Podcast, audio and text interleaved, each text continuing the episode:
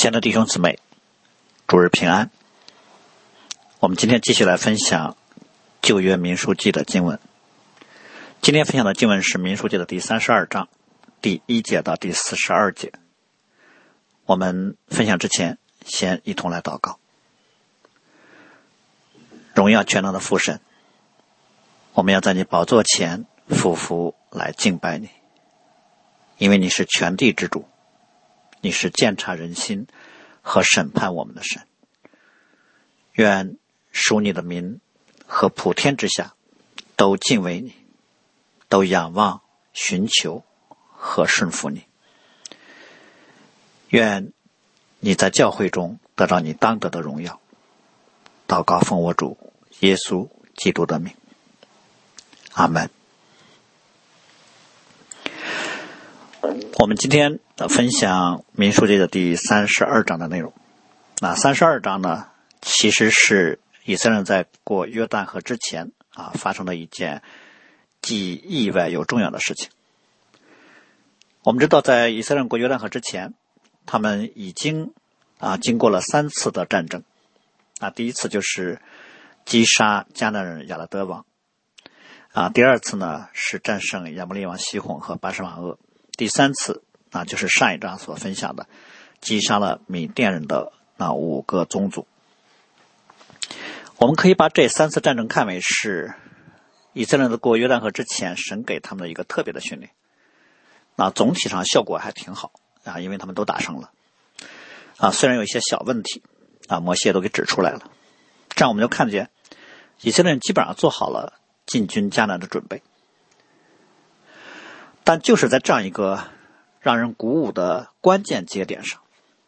发生了一件让摩西和以色列众人都非常吃惊的意外的事件。这个事件就是有两个支派，竟然就在进军迦南前夕，突然提出他们不想过约旦河了，他们想要定居在约旦河东刚刚得到的那块土地上，啊，就是以色列人啊战胜了亚摩利王西宏和巴山王鄂所得的那块土地。那今天的经文呢，其实主要就在讲啊这个危机的事件以及摩西是如何处理这个事件的。啊，我们会从三个方面来分享本章的内容。嗯，第一个方面就是刘辩、加德这两个支派的分地请求；第二个方面就是摩西对此的反应；第三个方面就是最终达成一致的解决方案。呃，提出要在约旦河东啊定居的这两个支派呢。是刘辩和加德支派，而这两个支派提出要留在约旦河东的理由是什么呢？啊，经文的第一节和啊第二节里面，就在第一节里面就告诉我们说，理由呢啊，他们提出，因为他们的牲畜很多，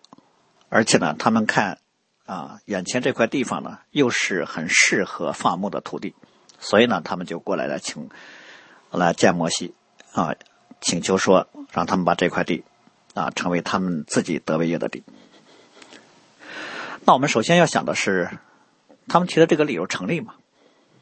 就可以根据他们的牲畜多，啊，这块地适合放牧，来提要地的要求吗？啊，我们要说这个理由其实是不成立的，因为以色列十二个支派，应该说，并不是只有他们两个支派有牲畜，其他支派也都有很多。如果他们可以以牲畜很多作为理由的话，其他支派也可以拿这个理由来要求分地。我们之前刚提了，在约旦河东发生了三次战役，以色列都是完胜，一个人都没死。虽然没有提到前两次战役他们得到了什么战利品啊，但一定也是得了很多牛羊啊。只是提到了在啊打胜米甸这五个王的时候，得了很多的牲畜啊，都是几十万只。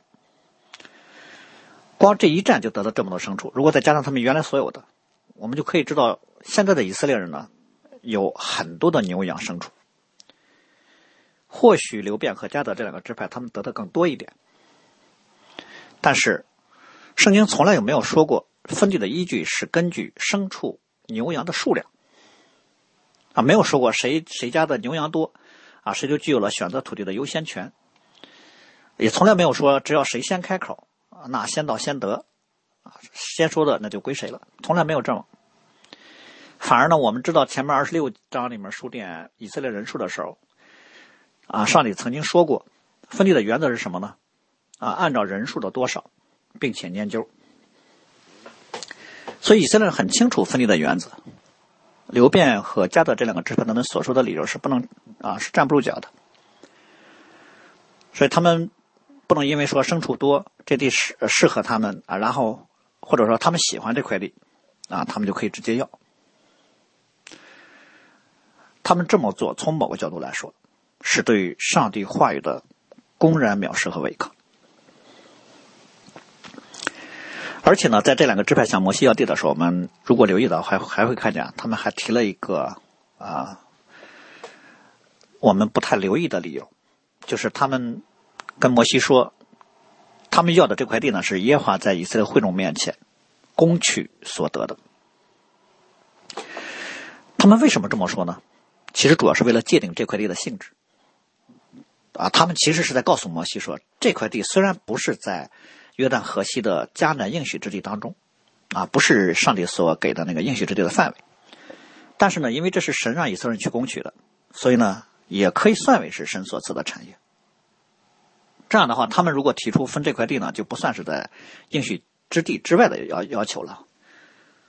啊，实际上他们就是在说，我们要求这块地呢是合法的。如果这块地不属于应许之地，啊，即使啊看的再好，他们也是不能要的。那我们就应该留意到，这两个支派其实有意在这里面说到了这块地的性质界定，就表示什么呢？他们其实在要这块地之前已经考虑过这块地是有一定的争议性的，所以呢，他们在摩西还没有说这块地怎么处理的时候，他们自己其实对这块地的性质已经先有了一个认定。当然，我们要说啊，约旦河东这一块原来那属于。亚摩利王西宏和巴什万厄的这块地呢，是不是算为应许之地呢？嗯，有一些模糊的地方。嗯，模糊的地方在哪呢？首先就是上帝给以色列应许之地呢，确实一开始不包括这块地。根据后面民书记的经文的记载啊，以及后面啊，在啊其他旧约的经文当中，也有对应许之地的这个界限的描述。我们从这个描述里面就可以知道啊。他们所求的这块地，那的确并不包含在上帝的应许之地的范围内。但是呢，啊，另一个方面我们要说，神对于在迦南附近的各民族的对待方式是不一样的。嗯，比如像以东、摩亚和亚门，他们可以说跟以色列都是亲戚，所以上帝就告诉以色列人说，不可以去占领他们的地。这样我们就会看见以色列在旷野行走的过程中，以东和摩亚都向他们显出了敌意。那以色列人宁可绕路，也没有跟他们去打仗。但是当以色列人面对亚摩利王西红和巴沙万恶的时候呢，就不一样了。他们如何对待上帝的百姓，就决定了他们的命运。当然，这两个族群呢，虽然是住在约旦河东啊，他们原本并不是属于啊在应许之地里面。要一定被灭绝的那个范围，所以他们是不是啊能够活命，主要在乎他们是怎么对待以色列人的。如果他们向以色列人表达了友好，那他们就可以继续平安的住在他们的土地上；但是如果他们敌对以色列人，那上帝就把他们交给以色列人，全部击杀，土地也可以占领。所以呢，在面对亚摩利王西宏和巴沙王恶的时候，摩西一开始呢其实是派人啊去跟他们协商的。按照《申命记》里面的说法，就是跟他们说和睦的话，但是这两个王啊，直接就拉着人出来跟以色列人要打仗，他们主动的攻击以色列人，所以呢，神就把他们交在了以色列人手中，并且跟摩西说：“你要得他们的地为业。”所以呢，亚摩利王西宏和巴沙阿的土地呢，就归给以色列人了，啊，可以算为是可分配的土地。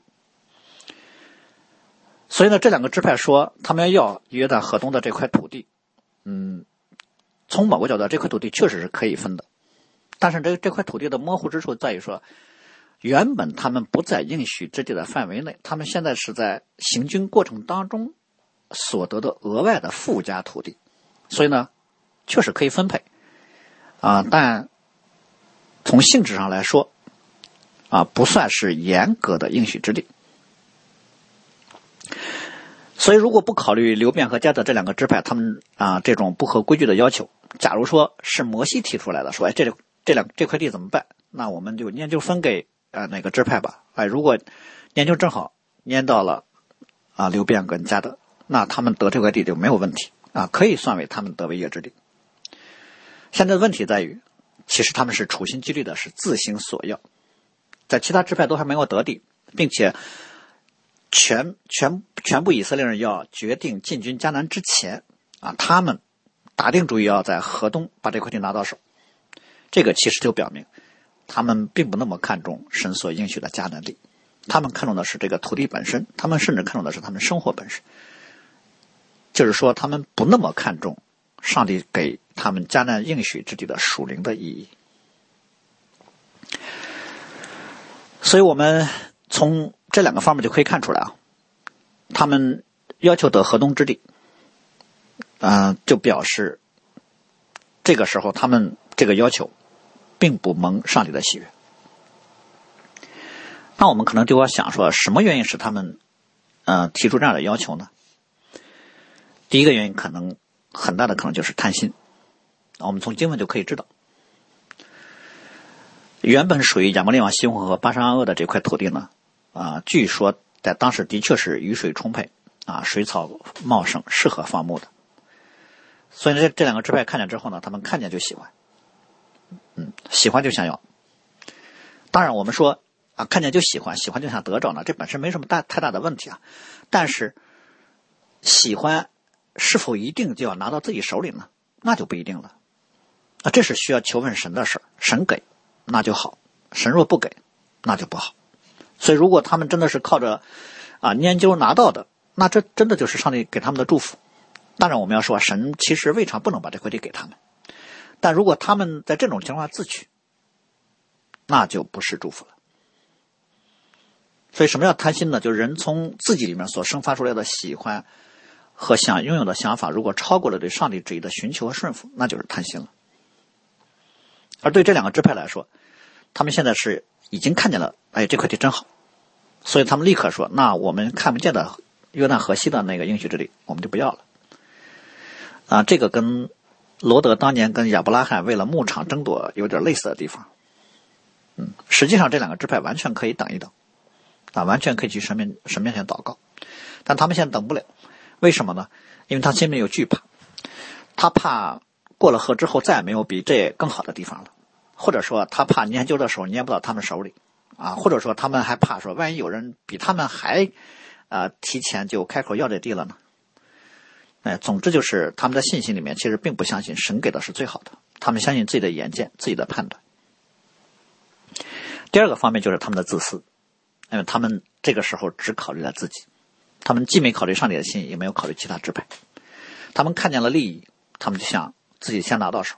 啊，他们就把其他的弟兄给甩到一边去了。或者，其实这两个支派也知道他们这么做并不合适，因为这这土地是众支派一块打下来的，啊，牛羊也是一块取得的战利品，只不过他们分的多一点牛羊。他们可能也会想到其他支派或许会心里不满意，也会抱怨，啊，也会有各种。啊，心里的想法，啊，从而呢会引发出他们之间各种的矛盾和纷争。但是，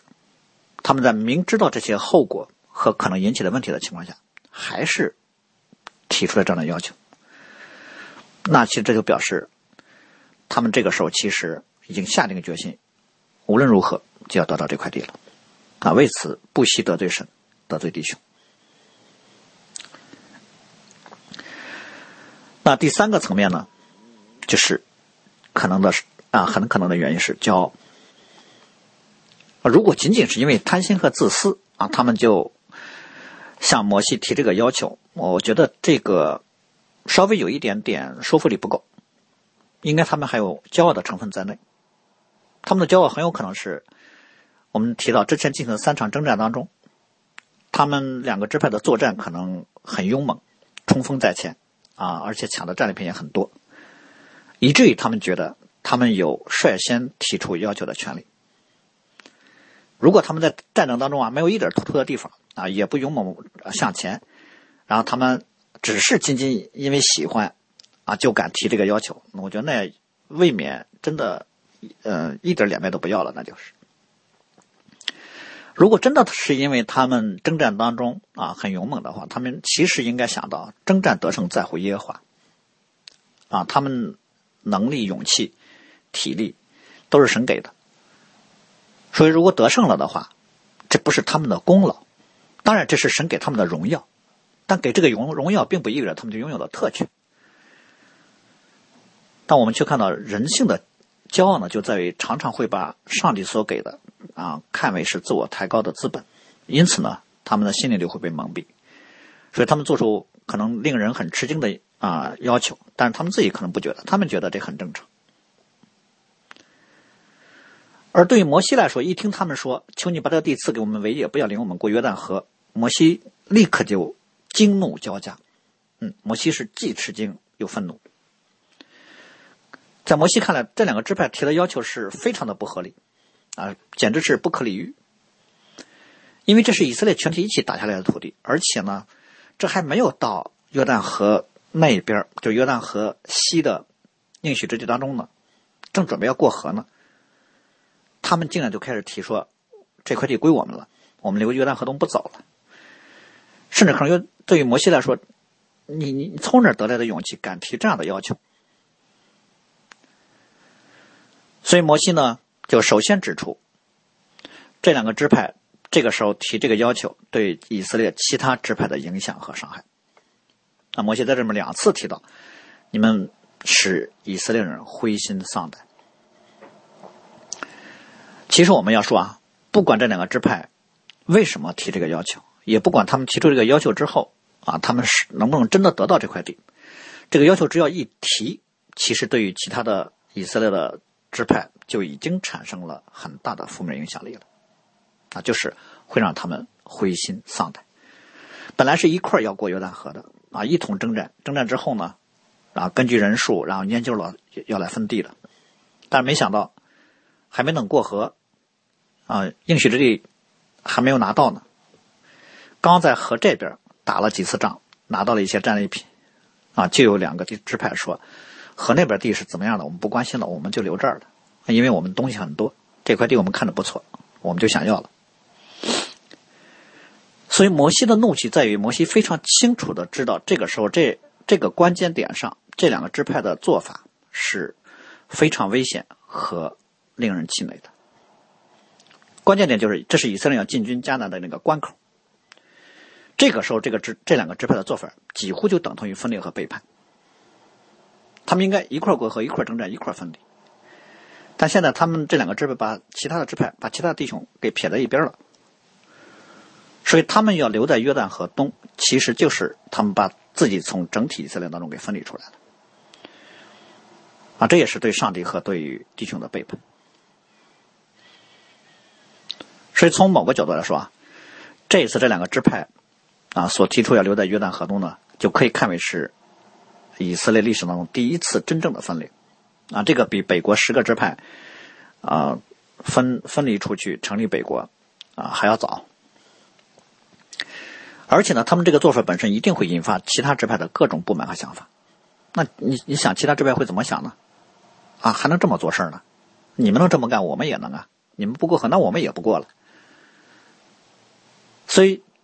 刘辩、加的这两个支派的做法，其实是对于其他支派。对应许之地盼望和征战士气的一种瓦解，啊，是对于他们得应许之地过河的热情和信心的一个打击，而且会挑起人内心当中各种私欲和争斗。当然，我们说这个时候也有灵性坚定的人，但是灵性坚定的人这个时候也需要格外的仰望神，来对抗自己内心当中所生发出来的各种负面感受和想法。弟兄彼此之间，其实应当彼此激发对神的信心和跟随，而不是互相激发内心的情欲和犯罪。所以，刘辩、家的这两个支派的做法，对于以色列人的士气是一个沉重的打击，对他们彼此的关系是个严重的破坏，还把众支派都放在了危机当中。所以，摩西一下就想起了三十八年以前以色列人在加底斯巴尼亚的背叛事件了。啊，应该这么说，这两个事件就是三十八年以前在加底斯巴尼亚。啊，因为十个探子报了恶信，以色列总体整体啊，他们都不想进迦南地了，和今天两个支派提出说我们不想过约旦河，性质上是一样的。所不同的是什么呢？是当时十个支派的首领呢，他们是鼓动了所有的人一块背叛的，只有两个人，约书亚和加勒，嗯，他们是忠于神的。这一次这两个支派其实从某就是一种隐性的背叛，他们是把其余的啊十个支派放在了被试探和被引诱的危机当中了。当然结果也是不同的。第一代以色列人呢，全体倒闭旷野，在旷野漂流了三十八年；第二代以色列人呢。啊，虽然出现了这样的危机，但是最终是一个大家都能够接受的方式来解决了。嗯，那摩西如此激烈的反应，可能正在这两个支派的意料之中。所以呢，加德跟刘拜这两个支派呢，马上就给出了一个看起来还算可行的补偿方案。啊，他们一看摩西这么激动，他们马上就啊靠近摩西，跟摩西说：“啊，我们。”这么做行不行？第一，我们只是把妇女、儿童留在河东，啊，我们在这里面会做一些啊基本的建设，啊，为牛羊垒圈，然后再把城城墙修起来，啊，不会耽误太长的时间。那我们知道，后来摩西其实同意了啊这个方案之后呢，就告诉他们，先为妇女孩子造成，然后再为牛羊来垒圈。嗯，既然已经地给了他们。就不差这点时间，把该做的防护啊都要做好。第二呢，他们承认啊，他们承诺他们的战士会一同过河，并且冲锋在前。而在约书亚记里，我们确实也看见他们的确履行了承诺，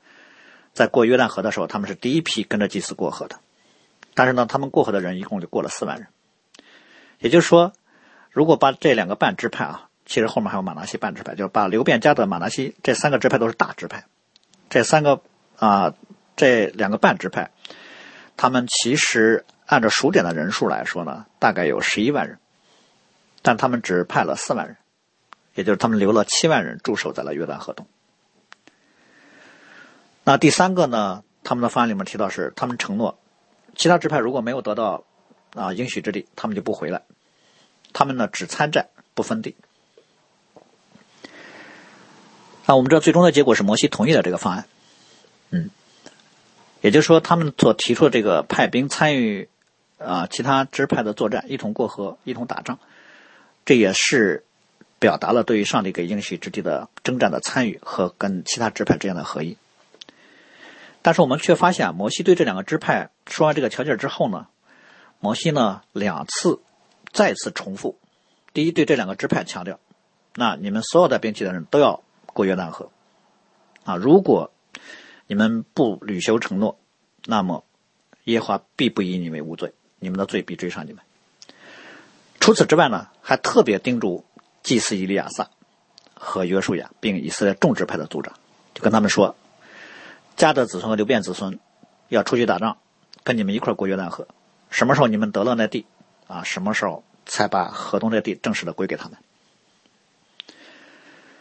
我们就从摩西这啊两次重复的提醒。啊，就可以看出，其实摩西并不喜悦他们，不单是不喜悦他们提议，他们也留在约旦河东。其实对他们所提这个补偿方案，摩西也不是说特别的喜欢。应该说，摩西是认可和接受了他们所提的方案。啊，有点类似于主耶稣在新约法利赛人说离婚的时候说的：“摩西是因为你们心硬，所以允许你们休妻。”但起初不是这样的。甚至我们说，摩西是不得不接受他们所提的一个补偿方案。我们一直在说这是个补偿方案。是，就是因为这两个支派所提的这个方案是有条件的。这个条件就是你现在承诺给我这块地，我就派兵跟你一块过河。所以摩西所说的话呢，并不是给人家设了一个得地的条件，而是答应他们对于河东之地的诉求之后，提醒他们，你们要持守你们的承诺。这样的话，我们就知道，其实这两个支派所提的补偿方案是在他们决定要得得这块地的情况之下的一个最好的解决方案了。啊，当然我们是要说最好的是他们根本不提，啊，次好的是他们一提，摩西一反对，他们马上又悔改，收回了这个承诺。但是事实上不是这样，事实就是他们提了，摩西反对了，他们没有收回，反而提了一个补偿方案。其实那就表明什么呢？这个补偿方案本身就表明这两个支派对于河东之地是势在必得，所以与其说这是补偿，从另另一个角度来说，也可以说这是他们要得河东之地的那个决心的表达。他们的意思就是，我愿意出兵过河作作战，我跟其他支派一块去打仗，那我也得到河东这块地，我不得河西的地。这就很其实这很令人奇怪啊！你都愿意出兵过河去打仗了，为什么就不愿意得河西的应许之地呢？可见他们其实有过河作战的能力和勇气，但是他们的勇气不是用来遵从上帝的命令，而是用来实现自己的意愿。所以在这种情况下，其实摩西别无选择，摩西不会强硬的驳回他们的诉求。啊，强硬驳回只有两个结果：第一呢，就是这两个支派跟其他支派开战。啊，第二就是这两个支派彻底就跟其他支派就决裂，就是你你也别管我，我也不管你们，就这样了。但不管哪个结果对摩西来说，这都是他不想要的，甚至说这都是啊第二次去过约旦河得应许之地的一种失败。所以摩西答应了他们的方案，啊，摩西也看中他们的心意已决，所以摩西就答应了。啊，因此呢，这的确可以称为这是一个补偿方案。甚至我们可以这么说，这两个方案原本就是这两个支派呢已经商量好的。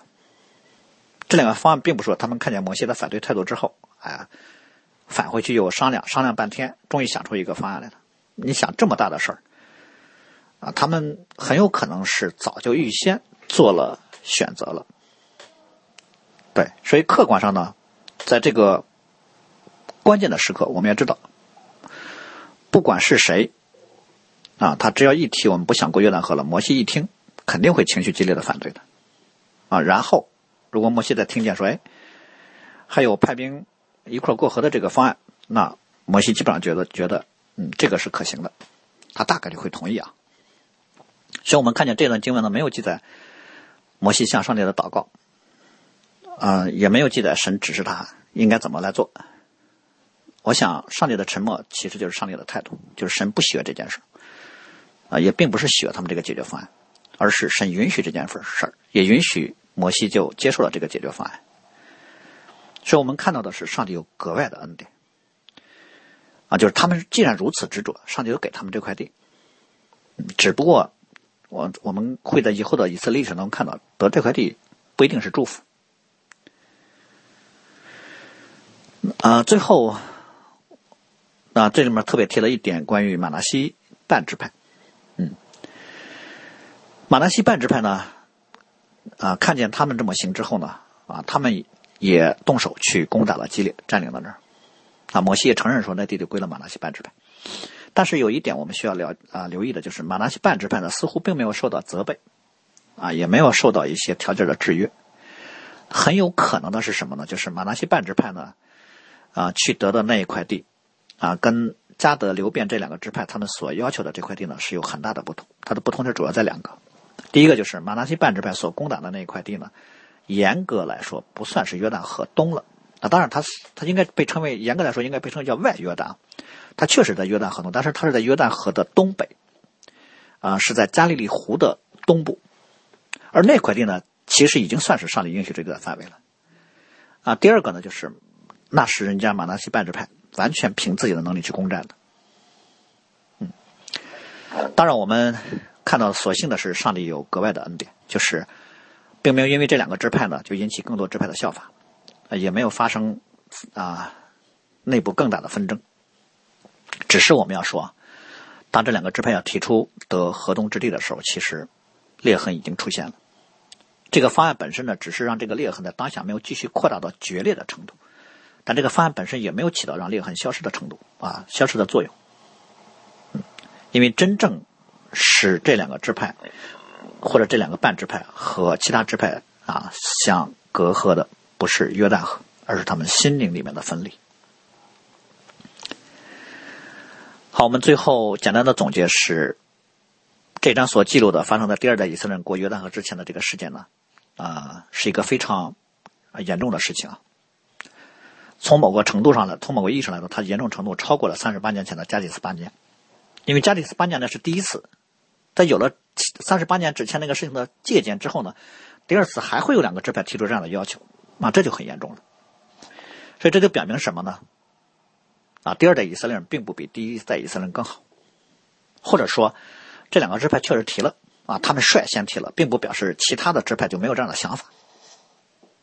所以两代人没有什么本质的区别，只不过上帝真的有格外的恩典，因为神定义要领第二代以色列人进入迦南，所以神给第二代以色列人呢有更大的保守的恩典。所以上帝在这场危机当中所给的保守恩典，从两个方面可以看出来：第一，就是加德支派和流派流变支派这两个啊支派呢，虽然提出了这么过分的要求，但是呢。他们还是预备了一个派兵过河、做前锋、一同作战的方案，啊，也就是他们没有自私到底啊，这已经是上帝格外的恩典了。如果他们按照他们第五节里面说的，啊，把这地给我们不要领我们过约旦河，哇，那他们可能一开始心里所想的就是，那最好的方式就是我们一提啊，摩西百般无奈的答应了，我们连兵都不派，就留在这儿了，啊。可能对他们来说，这是次之的方案，就是我们派兵啊，也能得到这块地，啊，当然最差的就是他们一提摩西不答应，然后以色列就陷入了内乱，啊，那也不是他们想愿意看见的，所以我想啊，这就是上帝啊拦阻他们，又能够既允许他们的私心发作，又能够拦阻他们在一定限度内。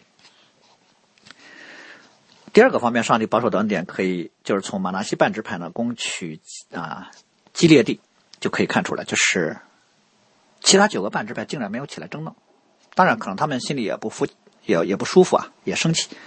但是没有记录他们啊站出来对于不满的表达。至少这个表示啊，他们在此刻以忍耐啊把这件事儿给扛过去了，竟然没有引起以色列内部啊巨大的动荡。那我想，这就是上帝对啊他们格外的保守。但我们必须要说，其实这是以色列所面对的真正的属灵征战，而且是非常险恶的。啊，就像上主日小办公室所说的，以色列所面对的征战，可能在那个时候大多是以肉眼可见的那个刀剑的啊战争方式来显呈现出来的。但实际上呢，啊，我们从新约的经文可以知道。啊，所有的征战背后的属灵征战实质是什么呢？是与那些执政的、掌权的、管辖着幽暗世界以及天空属灵体的恶魔在征战。所以这次发生在过约旦河之前以色列内部的这个啊事件，其实比那些向外打仗更加的险恶。为什么呢？因为属灵征战主要是发生在心灵层面的攻击啊。这次这个内部事件也主要是在心灵层面的问题啊，不单是对加德和刘辩他们这两个支派。对其他的支派，对于马纳西，对于啊其他是呃没有出生的那些支派，其实依然是那恶者会借着他们的弱点贪欲啊，一直啊在窥视他们。而且这种征战本身在心灵层面，很多时候是潜移默化，没有没有动静的，人不知不觉可能就被攻击和蒙被蒙蔽了，就被利用了啊，可以说是防不胜防的。啊，当然我们并并不会那么的惧怕，说啊，我们一下子就啊被啊打败了，就跌倒了，因为有圣灵的帮助和提醒，我们能觉察到啊，也可以靠着圣灵的能力来应对和胜过。只是呢，啊，就像保罗说的，不要消灭圣灵的感动，不要藐视先知的讲论。我们有时候会消灭圣灵的感动，会藐视先知的讲论，因为神一方面让我们面对征战，一方面预备足够的恩典，我们要抓住那个。啊，非常微小声音的提示。第二个呢，就是这种征战本身的特点，就是随时随处就会发生。啊，试探引诱，被激动，随时都可能产生。一有机会，人家就出手，而且呢，选的那个时间节点啊，都非常的好，恰到好处。就像这次以色列一样，就在你过迦南啊，过约旦河进迦南之前。所以在啊，我想在啊，今天呢，啊。神的教会跟过去以色列人所面对的是一样的，对，我们要特别留意，我们不是在与属血气的征战，啊，既不是外在敌对我们的人，也不是我们身边的弟兄姊妹，而我们是与我们内心的自我、贪欲和骄傲在征战。所以呢，我们要时刻记得使徒彼得对于教会的劝勉：勿要谨守警醒，因为你们的仇敌魔鬼如同吼叫的狮子，遍地游行，寻找可吞吃的人。我们一起来祷告。那是的，主啊，让我们常常到你的面前来寻求你，在你的面前来谨守警醒。我们特别求你的灵常常来光照我们，提醒我们、检查我们，啊，让我们能够看到我们里面各样的啊贪念、自我和骄傲，啊，能够知道我们的内心，能够在你的光中看到我们真实的意念，也求你来检查和试炼我们，看我们里面有什么恶行没有。求你自己的恩典、大能和看顾，一直引导我们，使我们凡事都能因寻求你、知晓你的心意、顺服在你的心意之中，而蒙你的喜悦。听我们这样的祷告，奉我主耶稣基督的名，阿门。